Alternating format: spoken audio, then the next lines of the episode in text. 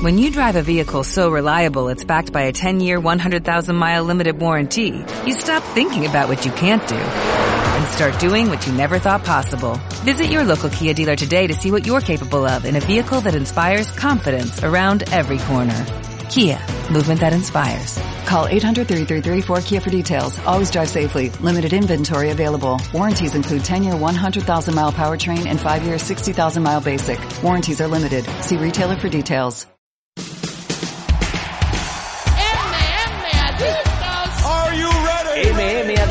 Tu programa de MMA con Nathan Hardy, Dani Domínguez y Sam Danko.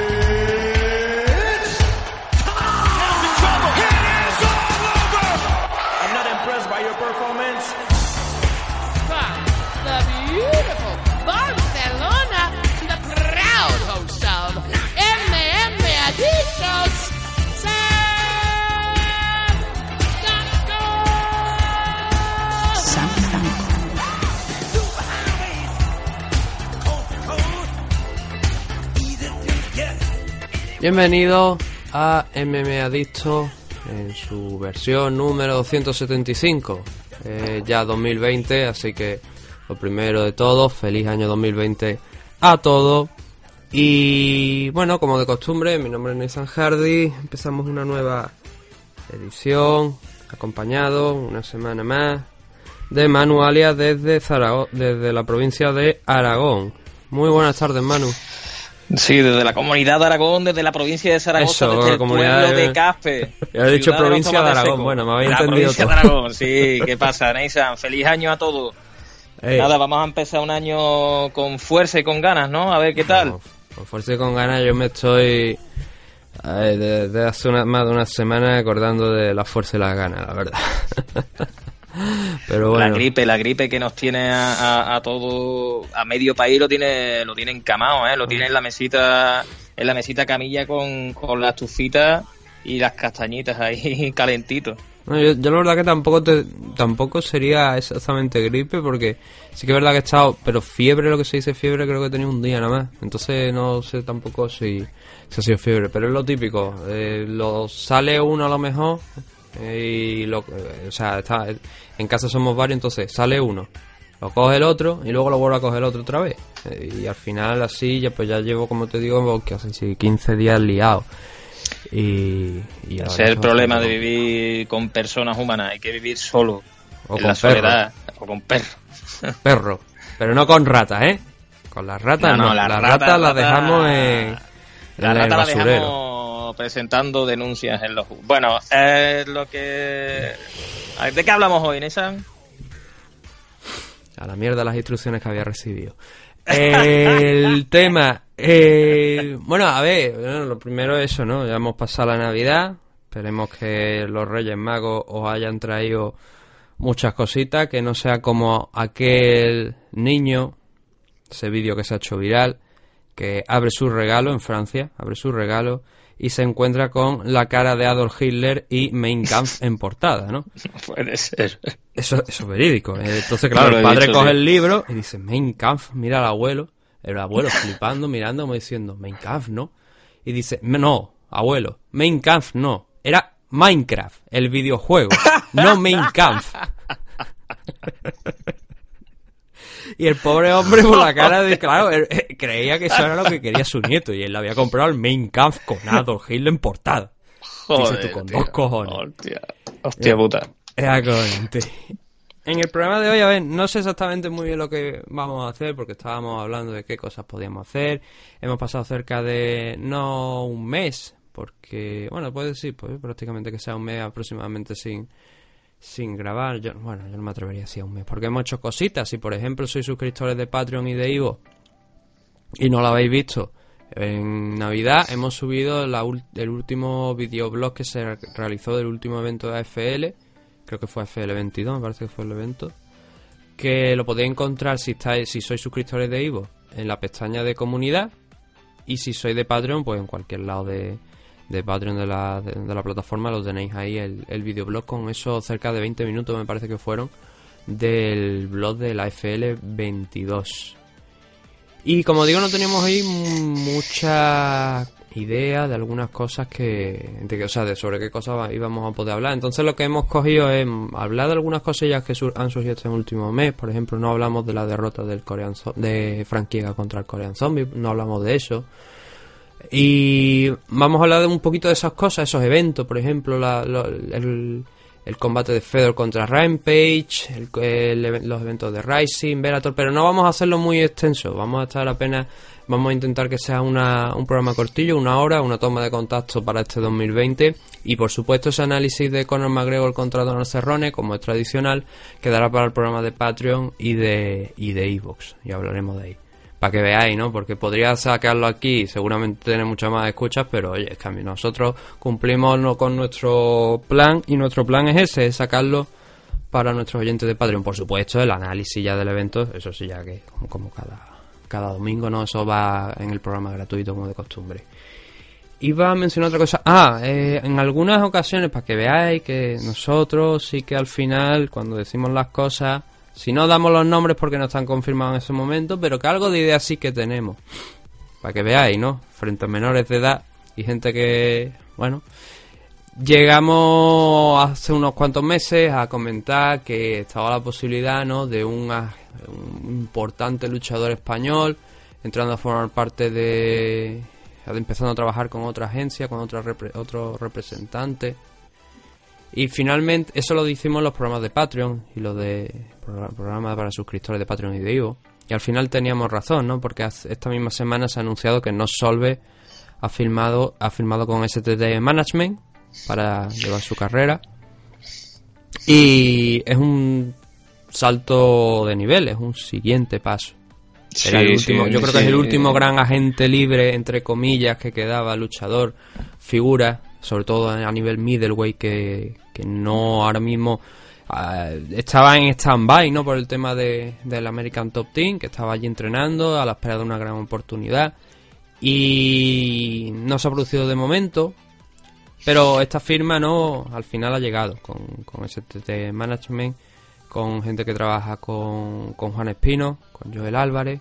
Estamos hablando ya de dos. Son gente que, que lo están haciendo muy, muy, muy, pero, pero extremadamente bien. A todos los top, o la mayoría de los top españoles están con STT. Eh, Para mí ha sido un acierto enorme de, de no el firmar co- con, ellos y seguro, seguro que ahora por fin explotará su carrera deportiva. Ahora por fin va a explotar. Es lo Porque que- STT tiene muchísimos contactos y, y, y Enoch se merece, vamos, yo considero que, que va a triunfar con ellos seguro, se merece lo mejor. Hmm.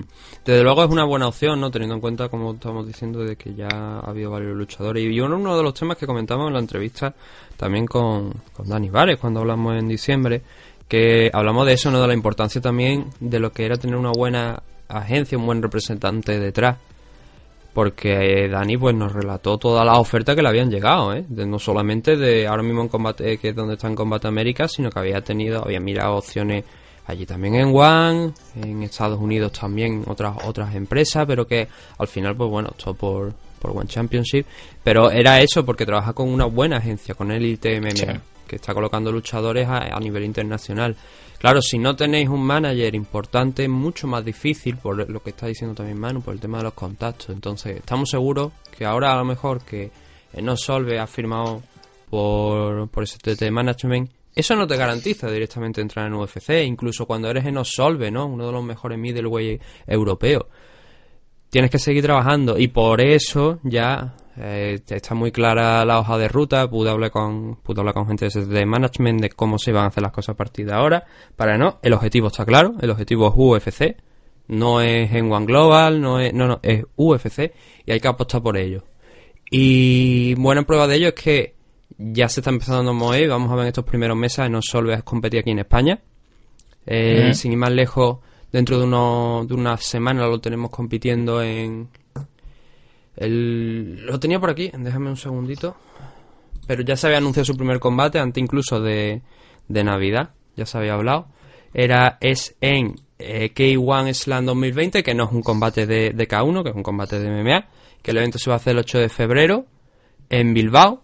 Y esa va a ser la primera parada de eh, No Solve en este 2020, pero ya me han confirmado que va a haber otro también poco más adelante, donde la expectativa es que no se mantenga muy activo este año, seguir sumando victorias, seguir, seguir sumando combates contra gente importante, es decir, van a quedar lejos ya eso, desde luego no se van a centrar en esa algunos combates que hemos llegado a ver eh, que obviamente pues le salían a Enoch que los cogía, pero eran gente como ya comentamos una vez, pues un chaval que estaba con un 0-3 que entró de, de ahí un, con un poco con calzador porque no había gente que se quisiera enfrentar en ese momento a No Solve. Y esos combates van a dejar atrás. Ahora vamos a enfrentar luchadores, por lo que me han dicho, potentes, fuertes, con un récord Es que- positivo y que vean realmente desde Norteamérica que está compitiendo contra gente buena.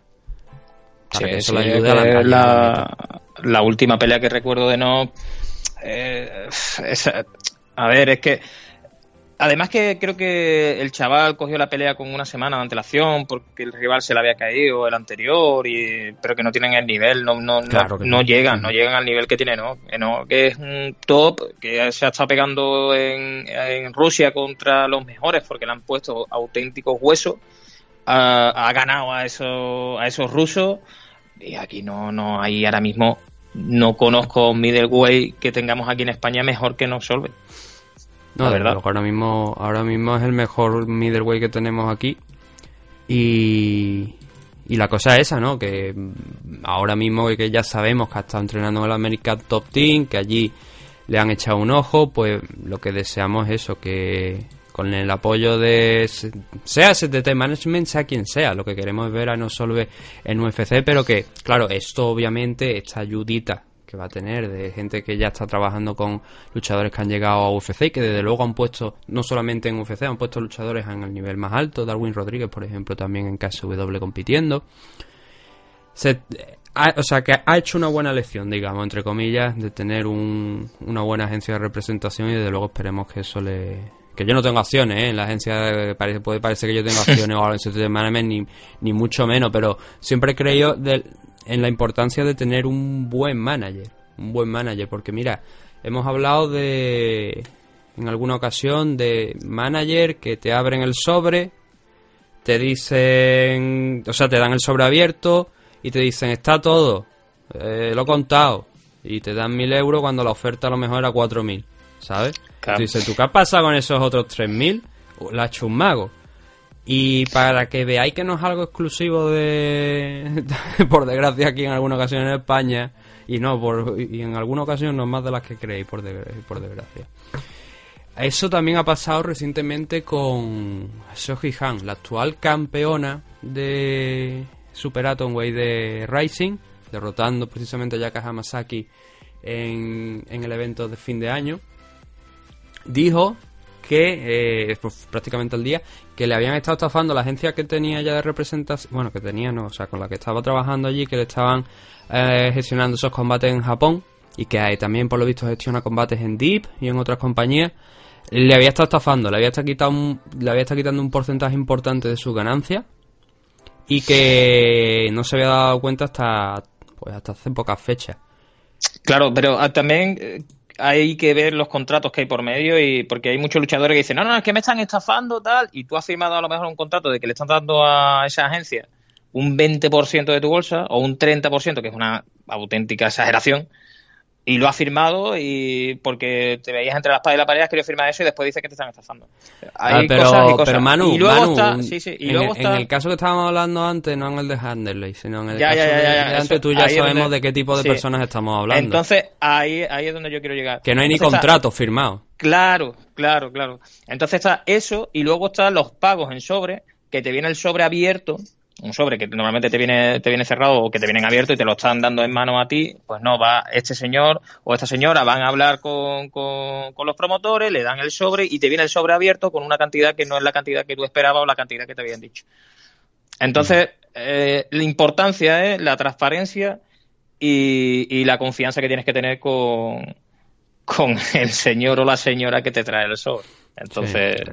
En el caso de Handerley, por lo visto, es que ella, o sea, esas condiciones de a lo mejor lo que tuviera firmado, que no se estaban respetando y que estaban reteniendo un porcentaje mayor de lo que tenían que retener. Y que te- obviamente que había una serie de pruebas que, que así lo demostraban.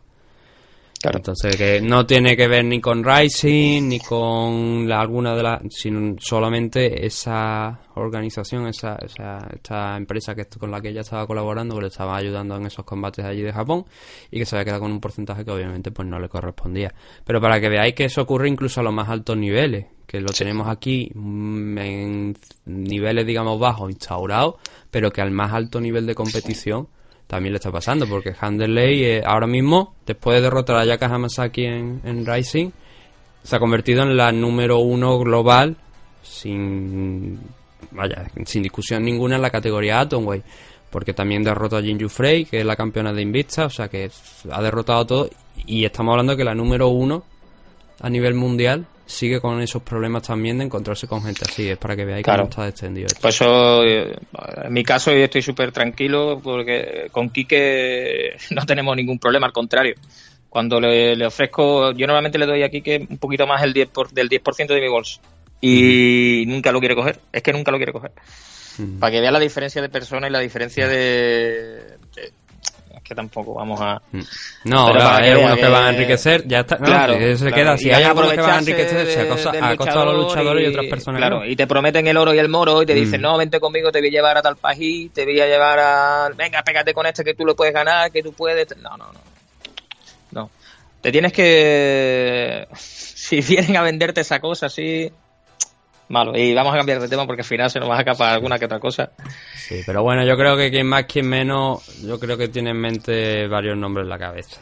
Sí. Y- Mira, estoy mirando aquí noticias eh, y vuelve Oscar Panadero a, a Eh. Puro Impacto, ¿eh? No, no, no, puro impacto no. Puro Impacto no, perdón. No, es, no es puro impacto. Vuelve a... Sí que vuelve a Barcelona, nos lo había Sí. dicho hace unos un mes aproximadamente. Lo que pasa es que no lo había hecho todavía oficial, entonces no, no lo habíamos comentado. Pero sí que Oscar. Panadero vuelve a...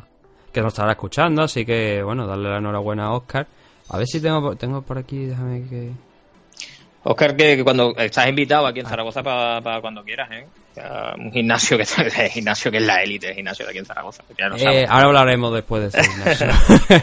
es un gimnasio de Sabadell llamado Campeón Club Experience. Experience.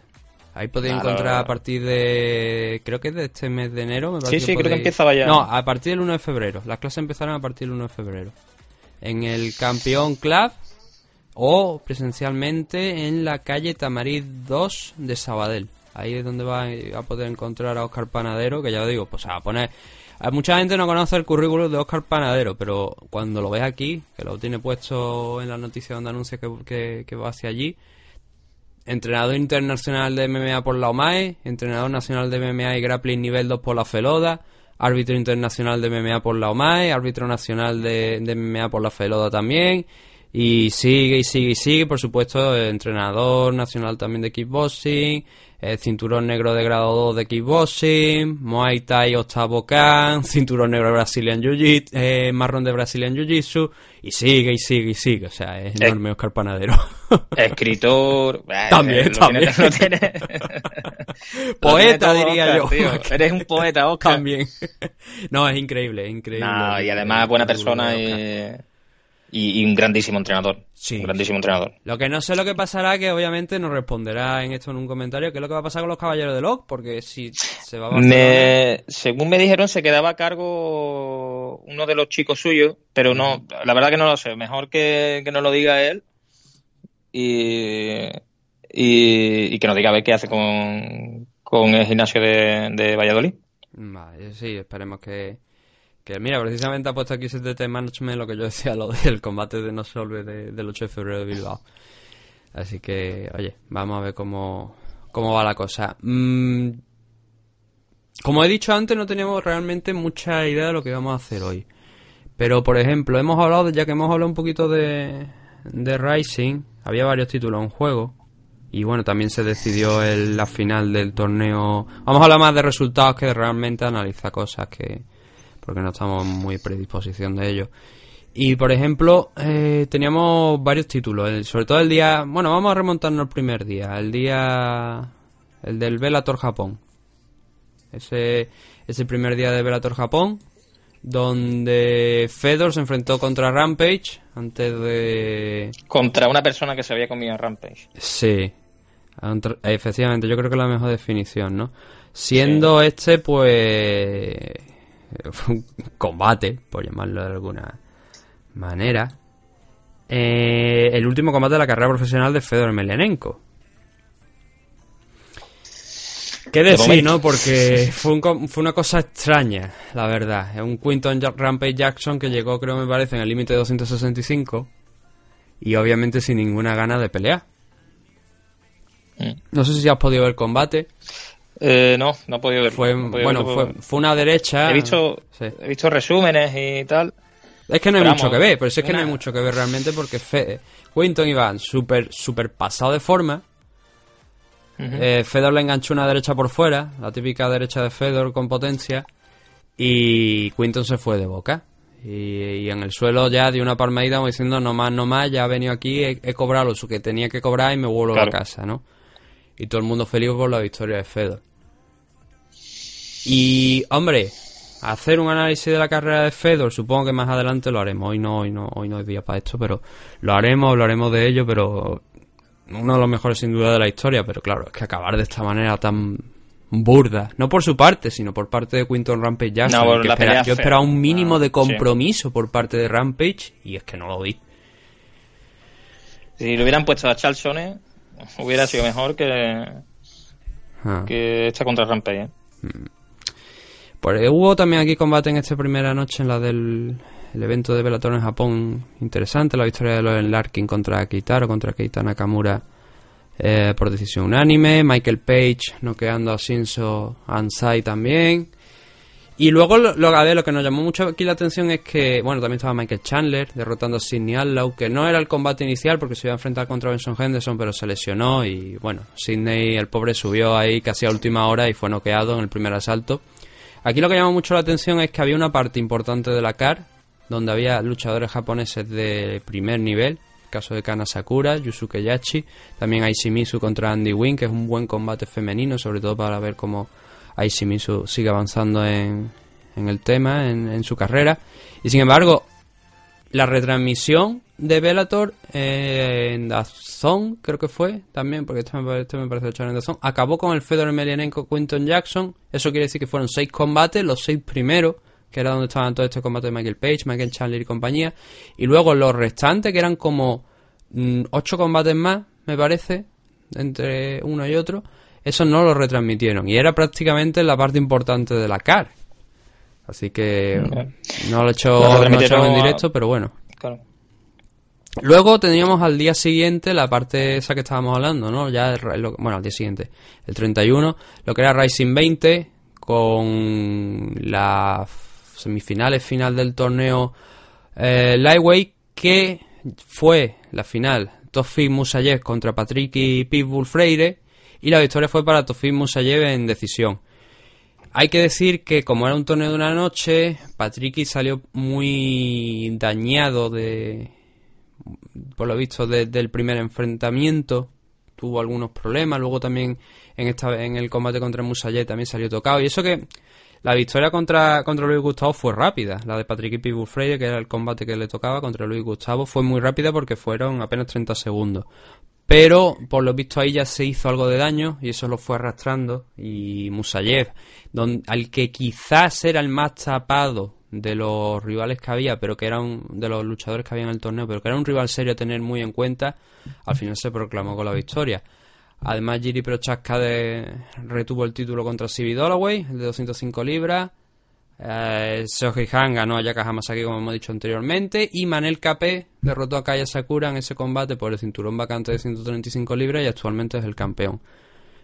Ha habido cambios, como podéis ver. Quizá lo más destacado es, es ese, ¿no? Ese también, ese enfrentamiento entre Musayev y, y Pitbull en la final del torneo. Un evento que globalmente pues fue a la altura de lo que son los eventos de Rising, muy bueno, muy amplio, como debe ser. Y aquí luego, bueno, han, salido cosas. Hay muchos luchadores de aquí ahora mismo destacar de, de Racing que después de estas actuaciones de final de año están teniendo ofertas de UFC. Giri Prochaska, por ejemplo, ya en 205 libras lleva ya un tiempo recibiendo ofertas de UFC y ahora se tiene que sentar porque dice que a él le gustaría, por ejemplo, estar en Rising, eh, una dualidad entre Rising y Bellator, como estamos viendo otros luchadores Y Musayev está a la espera también, por ha recibido una oferta de, de UFC también. O sea, se ve que Dana White y compañía están pendientes ya de lo que pasa en empresas como Japón para estos jóvenes talentos que- o, o nombres a priori desconocidos que están saliendo, incorporarlo a sus filas. Quiere abrir, quiere abrir el mercado más todavía Mm. por la parte asiática. Sí, pero claro, el, el tema es que muchos de ellos de los que está de los que está intentando llevarse realmente no son asiáticos, porque Musayev ahora mismo exactamente no sé de, de qué país es, pero es de es de por aquí cerca, digamos, es de Azerbaiyán. De Azerbaiyán y Gil Prochaska es de la República Checa, o sea que son luchadores que son más de aquí. Los japoneses es mucho más difícil que creo yo que los pueda sacar de allí, pero gente como Manel Capé, como Tofimu Seye, todos estos campeones que están saliendo que son más que, que son más, no, que son occidentales, más fácil que quizás se lo puedan arrebatar. Pero bueno, eh, son cosas que van surgiendo, ¿no? También teníamos, no hemos hablado, por ejemplo, tampoco vamos a hablar mucho, ¿no? Eh, Ilima McFarlane en, en Bellator defendió el cinturón contra Kate Jackson. Sin muchos problemas, una nueva decisión, unánime. Se coloca ahora mismo con un 11-0 Ilima Ley. Y luego también hubo cosas en el torneo, en el torneo que se está celebrando, que era la pelea entre Eiji Maki y Derek Campo. Era la prim- el primer ¿era el primero o el segundo porque el día anterior hubo ese evento entre que iba a enfrentar a Josh Barnett y a, a, mm, lo diré a Ronnie Márquez pero Barnett cayó, cayó enfermo en ese momento en esa noche de los pe- esperando para, para la pelea y no pudo debutar en, en Bellator eh, Eric Pérez también cayó, el Goyito Pérez. Fue noqueado en el primer asalto, en el primer minuto del primer asalto. Para que veáis cómo son las cosas, ¿no? no de no querer pelear más en Combate América, considerando que no cumplía las cosas, a enfrentarse a un semi-desconocido, entre comillas, para la afición como Toby Misek y acabar noqueado en, en apenas un minuto.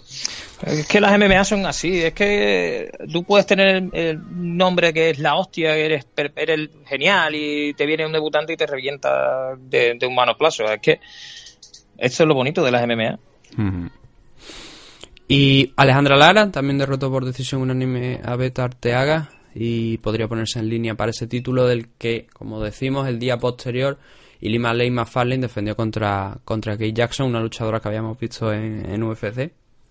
Pero lo importante, como te digo, era ese enfrentamiento también que teníamos, creo yo, en- pa- para empezar, el Juliana Velázquez contra Bruna Ellen, porque Juliana es otra que está en las puertas del título de 125 libras, victoria para Juliana Velázquez por decisión unánime, pero también el primero de los enfrentamientos del torneo Featherweight, de la siguiente ronda, Eiji Maki frente a Derek Campo. Victoria de Eiji Maki en el tercer asalto por, por triángulo, por sumisión, y eh, en cuestión de dos semanas tenemos una nueva pelea que va a estar eh, en el main event de, ese evento de Bellator que va a ser Bellator 238 eh, comandada como digo por Julia Bath y Chris Cyborg por el título de 145 libras vamos a tener la segunda pelea de este torneo Featherweight que es dar, o sea de, de la actual ronda del torneo Featherweight entre Darren Caldwell y Adam Boris de esto ya sí que podemos hablar un poquito más porque es Bellator 238 es un evento que vamos a ver por dentro de como digo de do- cuestión de dos semanas el, 20 el día 25 de, de enero y aquí hay más cosas. Vuelve Juan Archuleta, por ejemplo, contra Henry Corrales, que es un rival duro. Ambos han estado en. Henry llegó a estar en el torneo Featherweight, yo creo que sí. Me parece que sí que estuvo en el torneo Featherweight. Sí, contra Darion Caldwell en primera ronda. Perdieron ambos. Juan Archuleta perdió en un enfrentamiento contra Freire. Estaba más que justificado. Era esa oportunidad por el título también dentro del torneo. Y ahora se van a ver las caras, Juan Archuleta y Henry Corrales, para seguir vivos en, en ese ranking no oficial a la espera de lo que pueda pasar. Además está por aquí Dildo Danis, Dylan Dennis, que va a hacer su tercer combate profesional aquí en Bellator. Un catchweight en 175 libras contra un chico con tres peleas. Y más, tenemos bastante más. Para empezar, el debut de Sergio Petty en Bellator. Frente a Alfred Kasakian con un 11-4 de récord. Sergio en 135 libras, importante. No es flyweight, es 135 libras, división bantamweight. Bueno, ¿Qué decir, no? No tuvo mucho éxito en UFC, pero llegó hasta en algunas cotas. Lo que pasa que eh, fue extraño, ¿no? De hecho, la marcha de Sergio Petty de, de UFC, porque además se fue con una victoria. Sí, pero yo es que no recuerdo cómo fue la victoria. Por decisión. con- por decisión, ¿no? Unánime, pero por decisión. Así. Y en 125 libras. No, y ahora sube de categoría. Sí, ya está compitiendo en 135 en, en, en UFC, no le fue demasiado bien, pero claro, es que Bellator, que yo recuerde, Bellator no tiene categoría en 125 libras. Entonces, Mm. de hecho creo que fue, me parece, una de las razones creo por las que eh, Dani Barres no vio bien el, El irse, sí. Claro, a, Bellator, según nos comentó, porque no hay categoría 125 y él donde se está manejando muy bien es ahí. Y Sergio Petit, pues vamos a ver porque es lo que estamos hablando. El debut en 135 li- eh, en Bellator en 135 libras y a ver si puede hacer esa esos ajustes para tener mejores actuaciones de las que vimos en 135 en, en UFC. El combate que estábamos hablando del Comain Event es el de Darion Caldwell contra Adam Borix. Adam Boris que viene invicto, 14-0, ha noqueado a Aaron Pico, tuvo una gran actuación en primera ronda también. Y Darion Caldwell que dos de esas derrotas que tiene, de las tres, de las tres que tiene, fueron contra Kiyoshi Horiguchi, eh, primero por el cinturón de Rising, en 135 libras, y luego por el cinturón de Bellator. Perdió los dos cinturones. Y, pero desde luego es un combate muy muy interesante y un combate de futuro. Los dos son bastante jóvenes, los dos están llegando bastante fuertes. Y como bien habíamos dicho, prácticamente todo lo que queda ahora mismo en la en lo que es el torneo son todos grandes combates. Hemos visto el Ejima aquí contra Derek Campo el año pasado ya, hace un mes aproximadamente, y aquí vamos a tener otro buen combate. Pero sobre todo yo creo que lo que más llama de, de la CAR es el Julia Bass contra Chris Cyborg. Mm, a lo mejor nos sorprende, ¿eh? Y, y- y ¿Tú le dan. Sí. Yo qué sé. eh, Puede ser. Hombre, puede, puede ser. Es verdad que Chris, desde que derrotó a, a Felicia Spencer aquí en, en UFC, que eso fue hace ya cerca de medio año, más de medio año, enfrentarse contra Julia Bass, que sí que ver, el problema, de lo, a ver, lo que está comentando mucho la gente es que Julia Bass no ha tenido una rival potente, quitando Marlos Coinen y ya Marlos estaba en el final de, de su carrera, y no ha tenido una rival realmente potente que le pueda suponer una amenaza. Es por eso donde quizá, claro, sabiendo todos quién es Chris Cyborg, lo que tú dices, igual nos da una sorpresa Julia Bass y ese nivel que hemos visto hasta ahora es real y le da para derrotar a Chris Cyborg. Es que no es pequeña, es una- un bicho grande también. Y. A ver. Mm, Además yo- se maneja muy bien con, la, con las piernas, tiene un buen Muay Thai. Mm. Claro, No el sé, tema es que, no no, es que sorprende. no- no sé si ahora mismo si habrá casas de apuestas por aquí. Vamos a poner Velator 230, no, que he dicho Velator eh, El 138 creo que es, ¿no? 238. 238, perdón. Fíjate tú, llevan los mismos paper, o sea, llevan los mismos eventos grandes prácticamente que... Lo que pasa es que esta gente numeran todo prácticamente. A ver, odds. Eh, Vamos a intentar buscar a ver si encontramos aquí las apuestas. A ver cómo están dando. Mira, sí. Eh, pues todo el mundo da como favorito a, a Cyborg. Claro. Es curioso. Pero por un porcentaje además interesante. Menos 400. Estoy viendo por aquí a favor de Cyborg. Más 325 a favor de Julia. Va, eso es bastante. La verdad es que es bastante.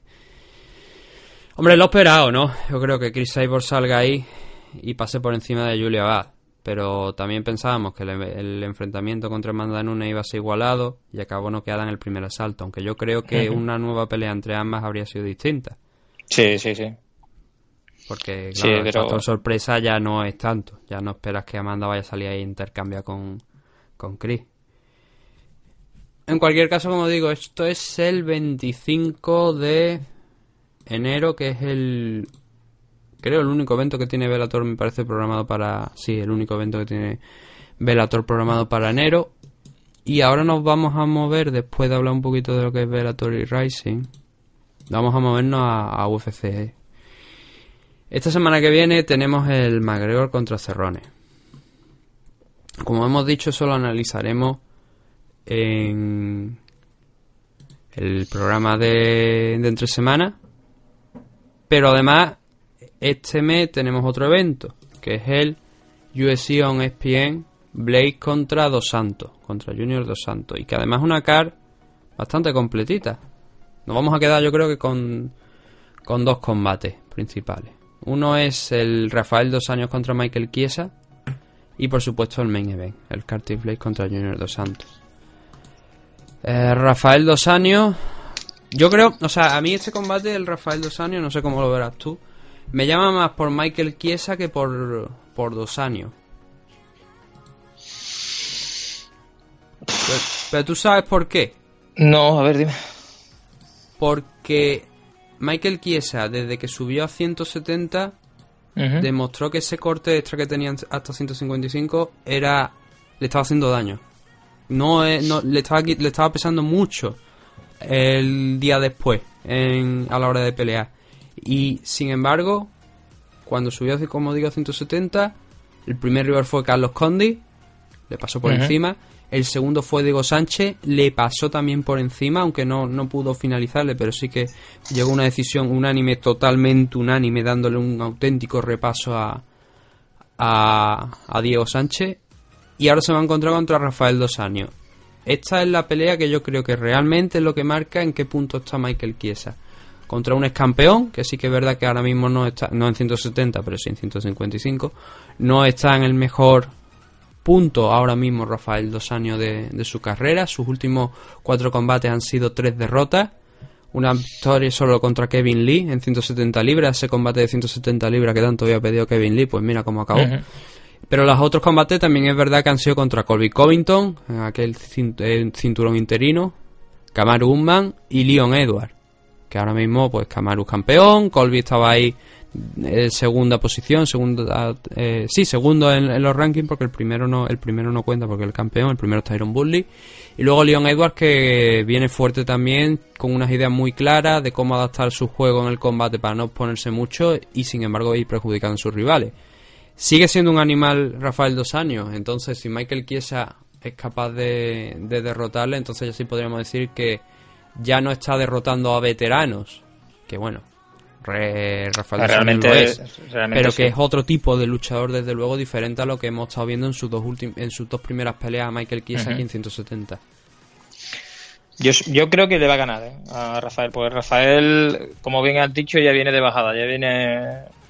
está casi al final de su carrera y además de que sigo pensando de que no es un peso Walter, pues mm, es un peso ligero. Entonces, yo creo que, que en esta Michael le va a ganar. No, yo, yo creo que ahora la verdad es que o ahora o nunca, porque está Michael Chiesa recuperando todo el tiempo perdido que ha tenido en, en 155 libras y lo está haciendo bien. La cuestión es si ahora contra alguien ya importante como Rafael Dos bueno, importante también era Diego Sánchez y Carlos Conde, me refiero con gente que estén eh, que sean más peligrosos desde luego, que sean Sí, top una amenaza mucho más clara eh, como el caso de, de Rafael Dos Años y vamos a ver si, si puede enfrentarse. Esto también es el 25 de enero, es el mismo día de, de ese evento de Bellator que acabamos de hablar. Eh, ninguno pay-per-view. Bueno, el, el, el de Bellator no creo que sea pay-per-view. No, no, no. No Creo que no, vamos. no. A Por lo ver, menos lo- tengo lo por tiran por Dazón. No, es por Dazón, lo, lo emiten también por, por Dazón. Tienen publicidad de Dazón, así que lo veremos aquí en, en España por Dazón. Y este evento que estábamos hablando ahora de UFC tenía ese main event entre tiene ese main event si todo va bien entre Carty Blade y Junior Dos Santos un Carty Blade que solamente ha perdido contra un luchador en su carrera y que Francis ganó y un Junior Dos Santos que viene precisamente de perder contra Francis Engano. ¿Qué podemos esperar de esto? Pues... A ver, yo, yo creo que con Carty Blade... Es que yo creo que Carty Blade tiene más nivel del que está mostrando. O sea, no del que está mostrando. Porque está mostrando un altísimo nivel. Pero le falta ese- le, le ha faltado contra Francis Engano ese poquito para derrotarle Y ahora tiene delante a un luchador que a priori es más factible que lo pueda derrotar, pero que sigue siendo un tío peligroso con las manos. Porque Junior Dos Santos tiene una de las mayores pegadas Mm. de, de UFC. De hecho, ha noqueado de Rick Luis también, que no es cosa sencilla. Y hablamos, claro, cuando ah, tenemos que hablar realmente de los últimos combates de, de Junior Dos Santos, porque si no vamos a hablar de cuando no, la paliza que le pegó a, a, a Caín Velázquez, eso ya hace unos cuantos añitos, muchos añitos. No, tendría mucho sentido seguir hablando de, de ello, pero en los últimos combates ha, ha- noqueado gente bastante dura. Taito Ibasa de Rick Luis perdió contra por KO en apenas un poco más de un minuto contra Francis ganó. Si Junior Dos Santos pierde esto, podríamos estar hablando de las últimas, de la última quizás actuación grande o de la una de las últimas peleas de Junior Dos Santos en su carrera. Sí, yo sin duda. Yo creo que sí, vamos. Yo creo que ya va siendo hora de que de que se vaya en el barco de los elfos porque ya tiene una edad, ¿no? Tiene 35 años, pero no es 35.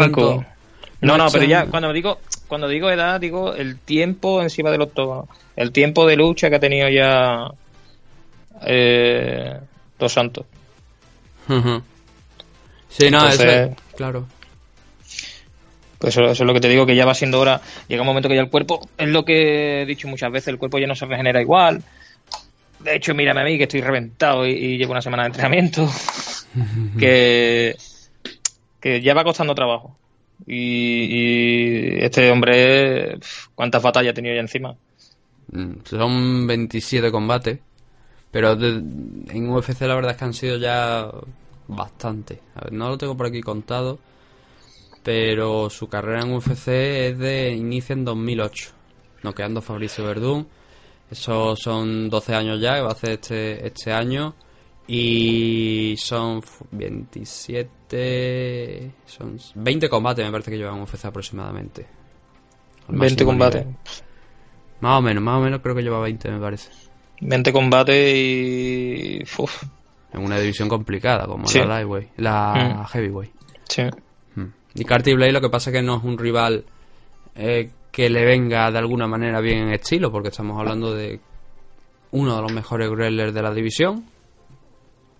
Nosotros Mm. solemos decir que el mejor wrestler de la división es Juan Espino, obviamente. No me, por supuesto. Pero está ahí, ahí también Carty Blade y lo ha demostrado porque todas las, muchos de los grandes combates que ha tenido Carty Blade ha sido llevando a su rival al suelo constantemente, agobiándole, colocándose encima, soltando golpes desde posiciones superiores y eso ha sido una constante. Entonces la, la cuestión aquí es si va a ser capaz de derribar a Junior Dos Santos. Yo creo que tiene las armas y a partir de ahí ir trabajando desde esa distancia.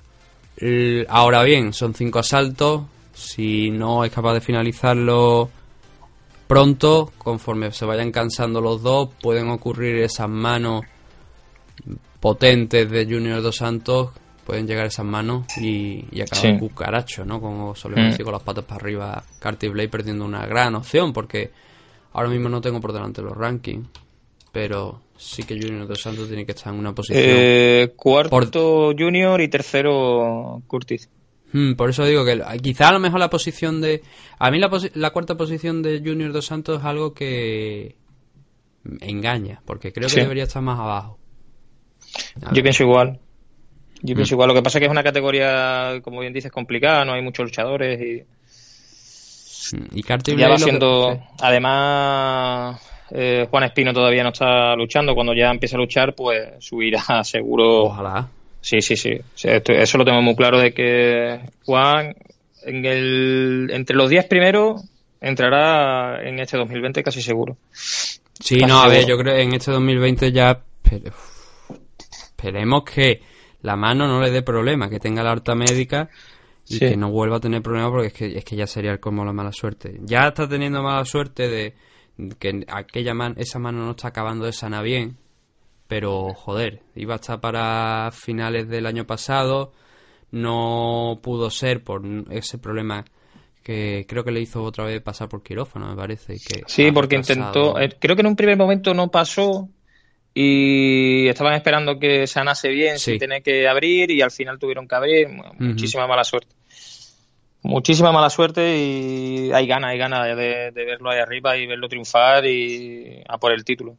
Sí, a ver, hombre, va- va- vamos lo primero, lo primero. Vamos a ganar una pelea primeramente. título, título. A ganar el título. y luego ya veremos. Pero sí que es verdad que es que Carty Blade ahora mismo tiene, un- tiene ese gran problema de eh, lo que yo llamo True Mandingo Warrior, que es Francis Enganó, porque es que le ha derrotado dos veces y ahora mismo Francis Enganó es el segundo.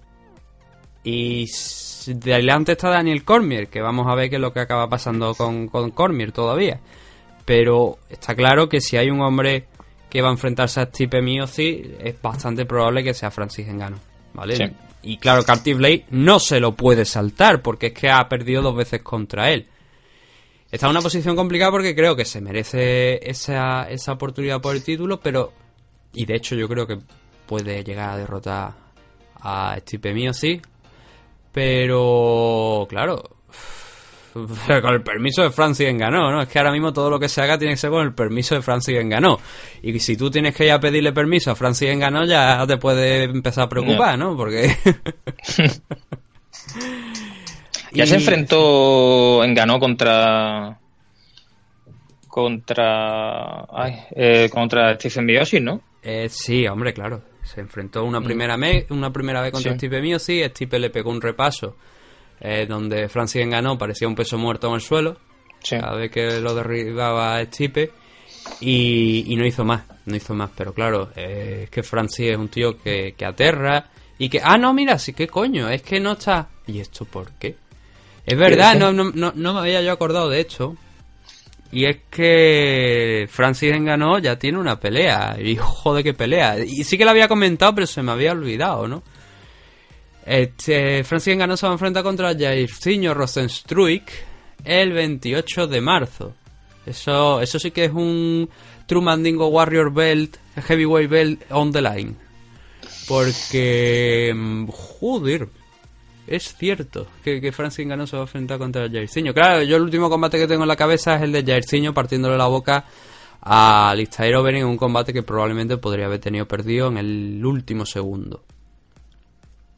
Pero ahora se va a enfrentar contra Francis Ngannou. Eso quiere decir que Stipe mío sí está bastante fuera.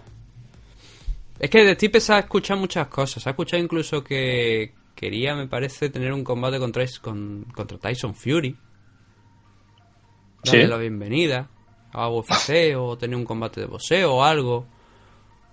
Pero sorprende, ¿no? Que quizás un tipo como Francis ganó, que debería estar enfrentándose contra Stipe Miocic, eh, vaya a enfrentarse contra Jairzinho y vaya a retrasar más esa pelea contra Stipe. Igual es que está negociando también por otro lado a lo mejor el regreso, como digo, de Daniel Cormier o no, pero las historias están ahí, desde luego, y, es curioso, de no dejar de ser curioso. Entonces, Carty Blade, obviamente, una victoria aquí, podríamos decir que es descartada la oportunidad por el título, porque Francis ganó, se va a enfrentar contra Jairzinho, imagino que el que gane de ahí, si no le, si le respetan los tiempos, que lo mismo Curtis tiene la suerte de que se enfrenta a Stipe por ser alguien que nunca ha peleado contra él, pues es algo, una cuestión, la verdad, que iremos viendo en los próximos meses, sin ninguna duda.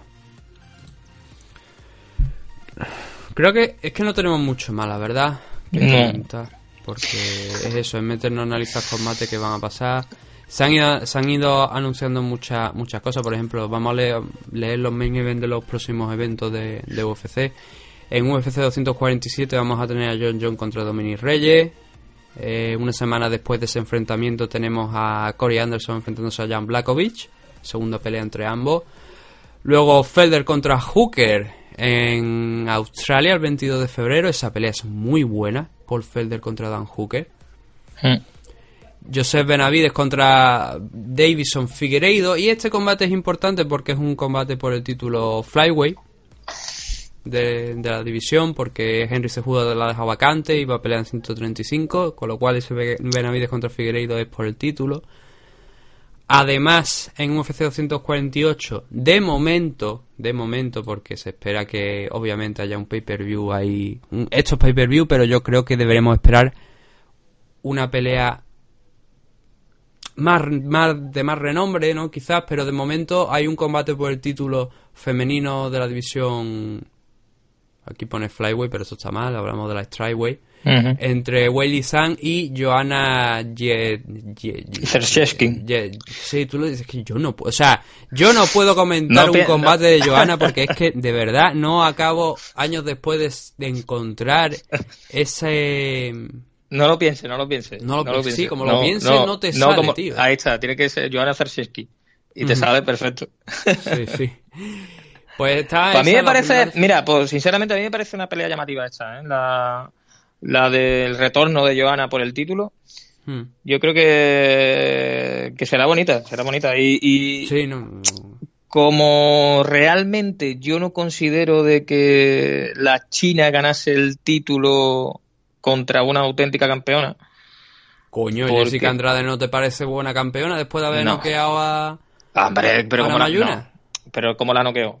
Coño, la estampó contra el suelo, le partió el cuello. un- Te recuerdo claro. que todavía Sí, está sí, sí, esperando, sí, sí. ¿eh? Que sea, por cierto, se ha anunciado hace. Ah, se ha anunciado, se ha anunciado. Este- el- este- el va- a sí. tener revancha Andrade Sí. Namayuna. Pero que iba ganando Yamayuna de calle. Si fue un fallo, el fallo que cometió, que lo hizo dos veces, pues recuerdo la pelea que fue que no soltó el agarre ese y Sí. Andrade la zampó. Una primera vez la zampó, que no, que cayó bien.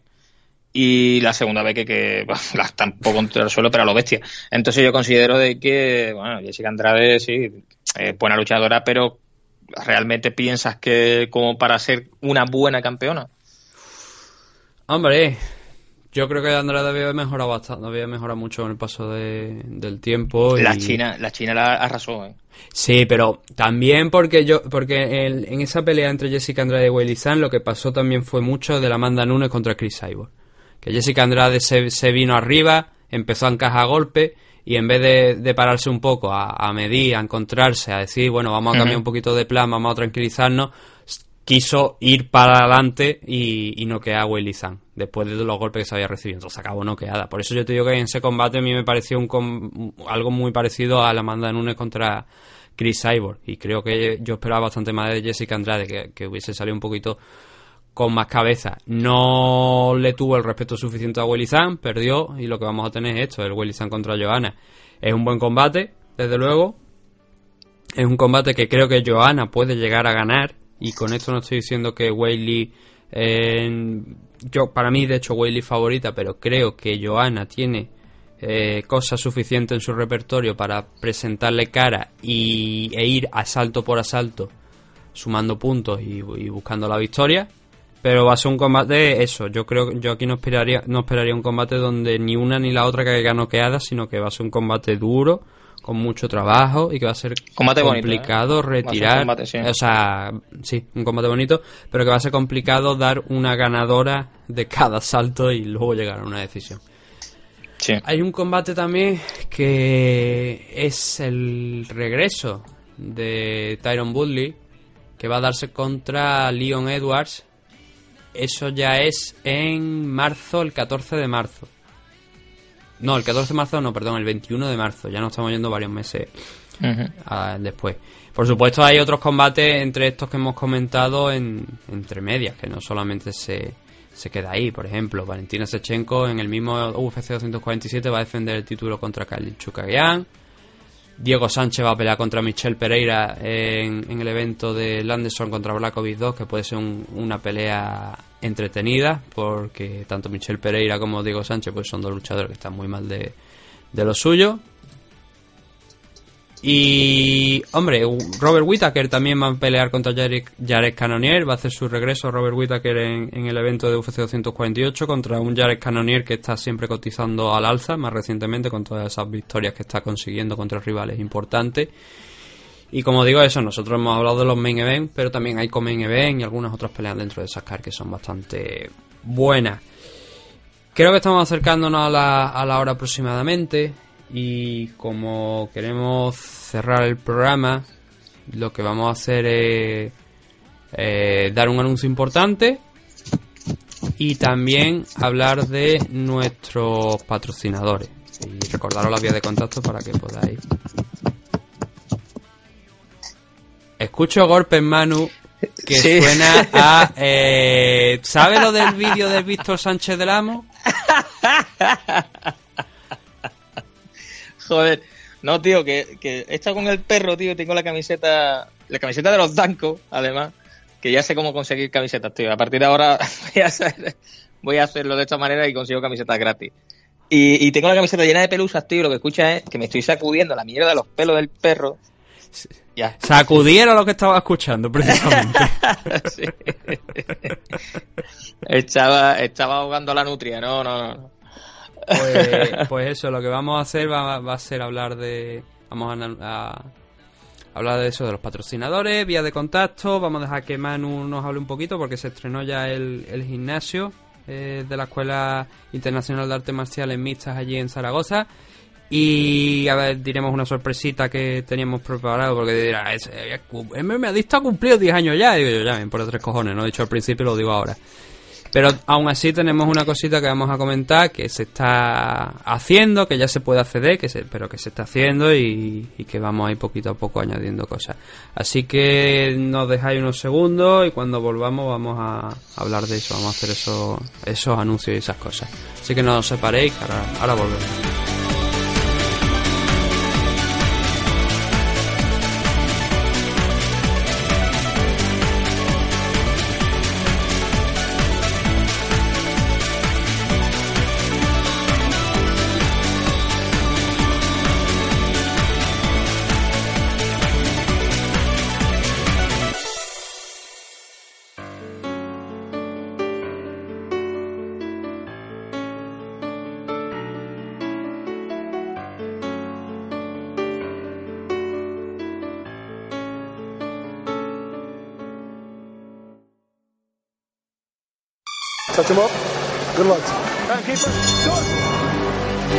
¿Te gustan las NMA? En NM Adictos te escuchamos.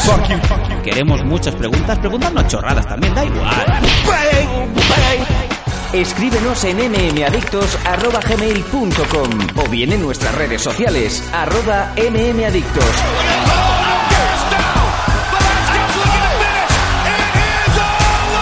MM Adictos, tu pregunta y nosotros sacaremos el Conor McGregor que llevas dentro. Te esperamos.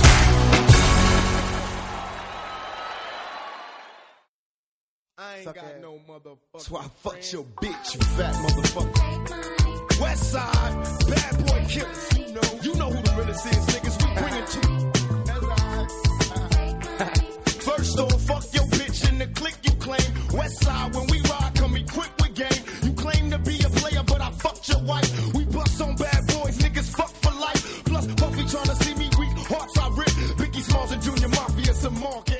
Ya estamos de regreso y como hemos dicho, esta última parte del programa antes ya de cortar y de ese anuncio que tenemos que hacer va a ser dedicada a nuestros patrocinadores. El primero de ellos, uno de los más, bueno, el más antiguo, la comunidad Dragon, Dragon de Nacho Serapio. Desde 10 euros al mes, 12 si queréis la revista impresa en papel en casa.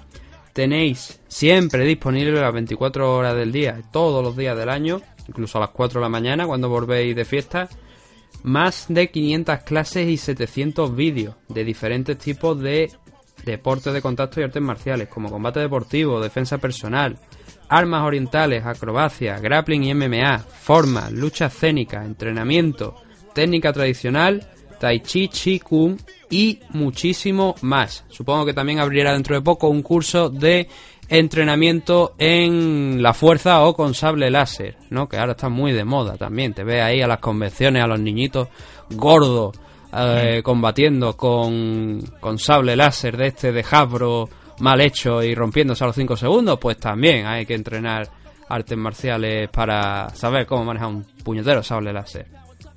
Pero no para dirigir una película, porque J.J. Abrams es un director nulo y, y ya se ha demostrado varias veces, ¿no? Y así hace las películas. Puta mierda del episodio 9. Tenéis nueva clase cada día, de lunes a viernes. Si por supuesto no tenéis permanencia. Si os queréis dar de un día de harta y al día siguiente os dais de baja, lo primero os tengo que admitiros que sois gilipollas, pero lo podéis hacer. Por lo menos aprovecharme, hijos míos. Además tenéis un 15% de descuento en productos Dragons, los gastos de envío de los mismos serán gratuitos, 50% de descuento en torneos y seminarios que estén coorganizados por Dragon y además dentro de poco creo que había uno, lo que pasa que ahora no tengo por aquí la información, pero he visto a Nacho promocionarlo esta, esta mañana en su, en su Instagram. La revista Dragon Magazine, por supuesto, la que yo tengo aquí delante ahora mismo, en edición digital. Pero si la queréis en edición papel, tenéis que pagar 2 euros más. Serían 12 euros en total para la, por la comunidad Dragon. Eso sí, os la enviarán mensualmente a vuestra casa. Pero solamente a partir de que os registréis. Es decir, si queréis tener acceso a todas, eh, solamente es a través de la versión digital. Eso es importante también. Lo dicho, el Dragons Magazine, la comunidad Dragon, el canal de YouTube de Nacho Serapio, conocido como El Guerrero Interior, todos juntos. Lo ponéis en YouTube y podréis encontrarlo. Y todo eso forma la comunidad Dragon. Repetimos, desde 10 euros al mes. El segundo de nuestros patrocinadores es Protege tus piños en la clínica dental Torres Romeu de la calle Sau número 45 de Sabadell. Mira, tenéis también cerca Protege tus piños y a Oscar Panadero. Para que conforme os parta los dientes Oscar podáis... Bueno, no, que no os lo parta. Al Antes de, antes de meter, obviamente, por visitar Protege tus piños. Co- Preguntáis a Fran González, le decís que unos impresentables de un programa de MMA que lleva ya 10 años haciéndose, os manda y os seguramente os hará un descuento. Eh, Si no os atrevéis a decírselo en la cara, que ya digo que podéis hacerlo porque Fran es muy buena gente, podéis hacerlo a través del número de teléfono 931-883515 o también por móvil 615-143202. No llaméis a las 4 de la mañana porque entonces tendréis un problema. Y ahí ya sí que garantizo que a lo mejor eh, Fran Dentista no es tan buena gente. ¿Y qué es lo que podéis encontrar en Protege tus piños? Pues bueno, los mejores bucales al mejor precio. Lo dicen luchadores de primer nivel, Mackenzie Dern, ¿no? Ahora vamos a ver si Mackenzie Dern vuelve después de... Bueno, sí, ya había vuelto, ¿no? No... las cosas no... Bueno. Kelvin Gastelum, Jan Cabral, gente que han pasado por UFC. No solamente estos tres nombres que hemos dado. Enrique Marín, Arner Llovera, Tulio Payares, Jonathan Ortega. Y también gente de la categoría Artur Kishenko, que por cierto debutó el mes pasado en, en boxeo también. Y tuvo una buena actuación, una enorme, mejor dicho, actuación. Daniel Toledo, Yacaré, Daniel Ladero, el gorila blanco. Y también boxeadores como Ronnie Alexander Landaeta, campeón de la Unión Europea, Javi, Javi García Roché, César Córdoba y gente de la selección española de eh, rugby, tanto femenino como masculino, como Daniel Barranco y Ana Puig, Eli Martínez, etcétera, etcétera. Todo esto en Protege tus piños, porque a vuestra edad los dientes no crecen. Y por último, el último de nuestros patrocinadores, y aquí es donde ya dejo que Manu diga lo que quiera, porque además eh, ha sido esta última semana donde ya se ha abierto de manera oficial la Escuela Internacional de Artes Marciales Mixtas y con el apoyo de MMA Zaragoza. Ahí estamos dándole caña, preparando ya la- las nuevas las nuevas luchas. Increíble. Tenemos unas instalaciones que antes eran buenas, pero es que ahora son mil veces mejores. Pero mil veces mejores. Tenemos dentro de la misma sala de, de tatami, justo al lado, tenemos una sala de musculación, tenemos la... Es, que, es que, de verdad, la sauna, la sauna que es perfecta, unas grabaciones que nos hacen para poder controlar las técnicas, todo, y además, además, para que vean lo buenas que son las instalaciones, el grandísimo, el enorme, el fenómeno, Joel Álvarez viene a visitarnos. El día 25 de enero a las 4 de la tarde tenemos al grandísimo de Joel aquí dando seminario en la Escuela Internacional de Artes Marciales Mixtas, en MMA Zaragoza. Es que, es que de verdad es increíble, increíble. ¿De verdad todavía no nos has llamado? Todavía no. Número de teléfono 651-627-552. Te repito, 651-627-552. Estamos en la calle Andrea Paladio número 12, en Parque Venecia, en Zaragoza. De verdad, tenéis que venir, tenéis que venir, venid, probad y, y si os gusta, os apuntáis. Si no os gusta, no pasa nada, pero es que os va a gustar, es que os va a gustar seguro, segurísimo. Nathan, tienes que venir, tío.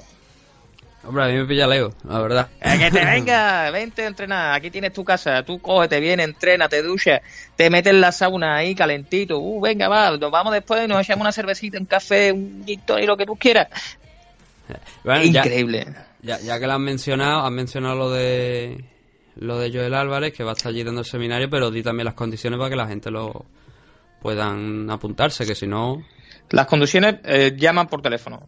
Que nos llame por teléfono y que pregunten. Simplemente eso, que pregunten. Que pregunten los horarios, porque realmente todavía no sabemos si lo vamos a hacer en, en una sesión o en dos sesiones.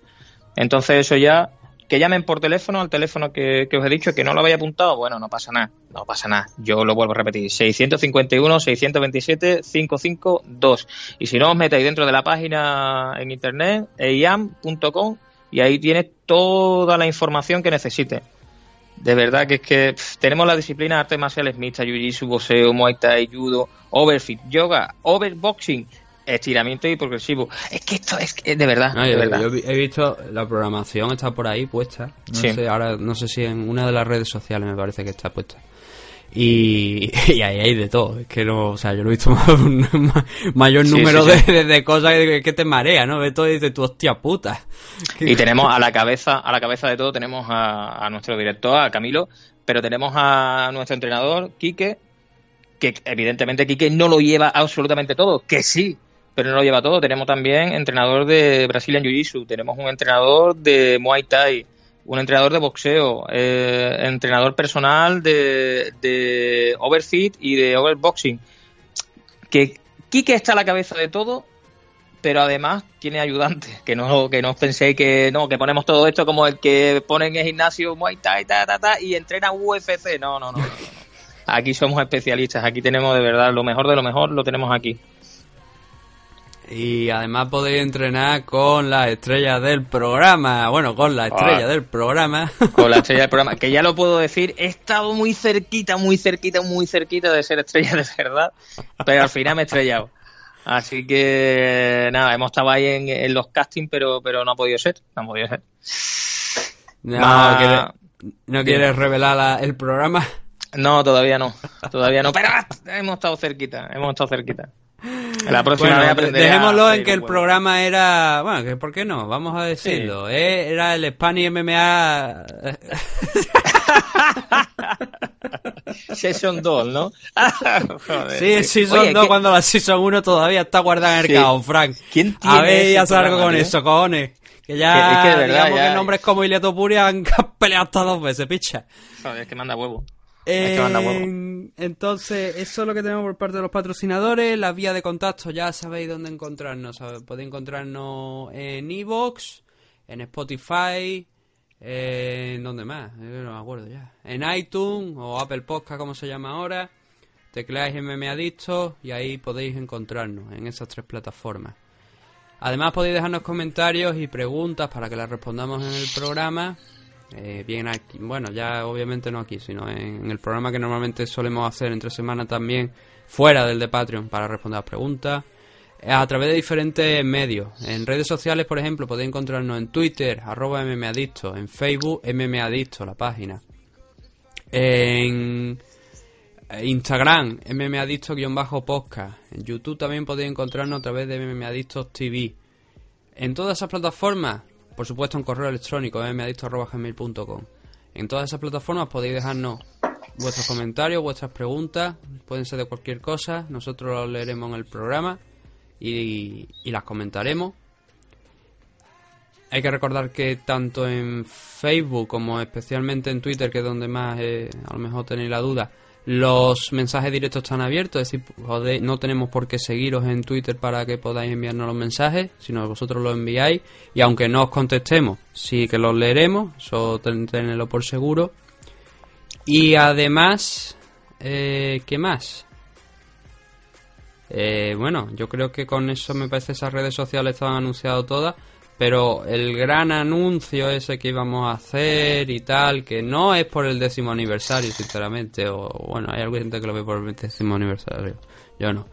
Em, para tener un poco más a partir de ahora organizado lo que son los programas y sea más accesible y luego también para aumentar algunas cosillas más, a lo mejor para que, por ejemplo, algunas compañías nos enviéis notas de prensa, si vosotros sois luchadores o, o sois... Ah, bueno, espérate, claro, bueno, antes de meternos con eso, se me ha olvidado, cojones, patreon.com barra mmadicto o eh, también el modelo de suscripción para oyentes premium a través de iVoox. Tenéis esas dos, esas dos plataformas.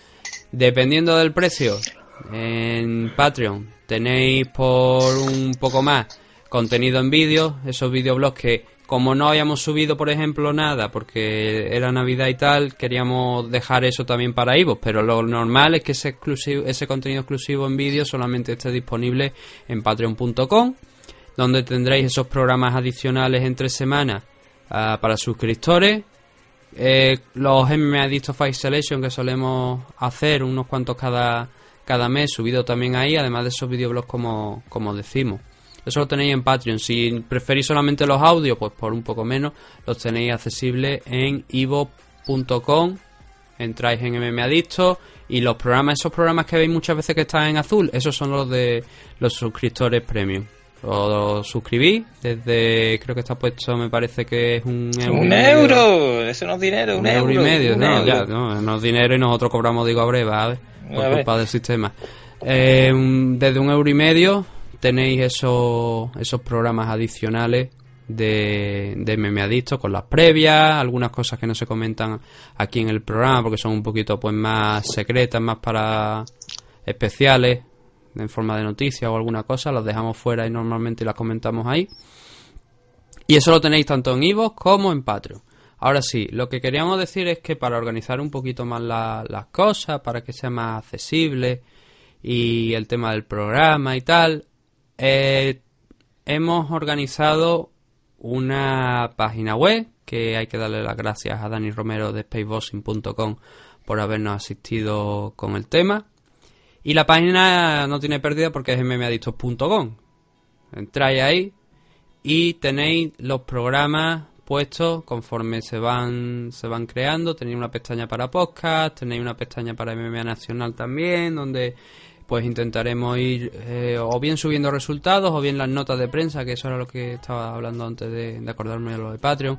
Eh, empresas, luchadores que seáis o algo, eh, hablar con vuestro promotor, hablar con, con, con lo que sea y decir, oye, pues mira, estos chicos ofrecen la página web para que pongáis las notas de prensa.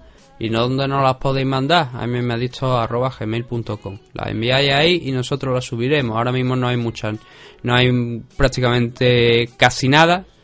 Están esos, los programas, los podcasts, están, están ahí subidos los últimos. El, por ejemplo, la nota de prensa de Nos Solve. Tenemos una pestaña de vídeo también con los vídeos de, de YouTube, pero está organizándose poco a poco, ¿vale? Entonces, si entráis ahora y veis algunas cosas que están descolocadas o algo, pues que sepáis que es normal porque estamos trabajando en ello. Pero ya la podéis ver ahí en mmadictos arroba, o sea, en mmadictos- mmadictos.com que está la web, que ya iremos informando un poquito más de, de las cosas, de por si queréis colaborar también de alguna manera escribiendo algo, eso también que sepáis que lo vaya a poder hacer, que nuestro objetivo es que eh, formar un equipo que ya digo que esto es en plan catalán de no bull pagar, pero no porque no queramos, sino porque no, no podemos, pero que intentaríamos, por ejemplo, que si yo que sé, se, sois de es nuestra idea, pero ya digo que no estamos prometiendo nada en este momento. Si sois de Madrid y hay un evento en Madrid, pues intentaríamos gestionar, por ejemplo, la, la acreditación de prensa para que podáis asistir con el objetivo de vosotros asistir, nos hacéis un pequeño resumen de cómo ha sido la cosa, las notas que creáis relevantes, si podéis hacer un par de fotos de puta madre y las colgaremos en la web junto con, con vuestro trabajo. Y para que quede ahí y a cambio por eso eh, podéis entrar en el evento con un, una- un pase de prensa para disfrutar del evento y hacer vuestro trabajo. Esa es la idea que tenemos en mente. Ojalá, ojalá salga en condiciones y si no sale, pues bueno, diremos que esto es un, un cementerio de elefantes donde ponemos todas las notas de todas las notas de prensa y programas que, vayamos haciendo. Ahora sí nos vamos a despedir ya. Este me ha dicho 175. Al final creo que ha quedado algo un poquito más de una hora, pero bueno, entre esto el contenido importante ya está, está sacado. Así que darle las gracias a Manu por haber estado aquí. Como siempre, un auténtico placer. Volveremos la semana que viene para todo en abierto con ese análisis del Conor McGregor contra Donald Cerrone y a mitad de semana sacaremos ese análisis de de la previa de Conor McGregor contra Donald Cerrone en UFC 246, creo que es el pay-per-view. Que ya anticipo que va a ganar Cerrone. Sí, yo no- os veo yo aquí muy muy convencido que va a ganar Cerrone, la verdad. Sí. Yo no, no- yo, yo creo que va a ganar Conor, pero bueno, eso lo iremos viendo a lo largo de, de, de la semana y más concretamente obviamente cuando salga el combate. Así que lo dicho, volveremos con MMA Adicto 276 ya la próxima semana. Un saludo a todos y nos escuchamos aquí con más MMA Adicto. Venga, chao.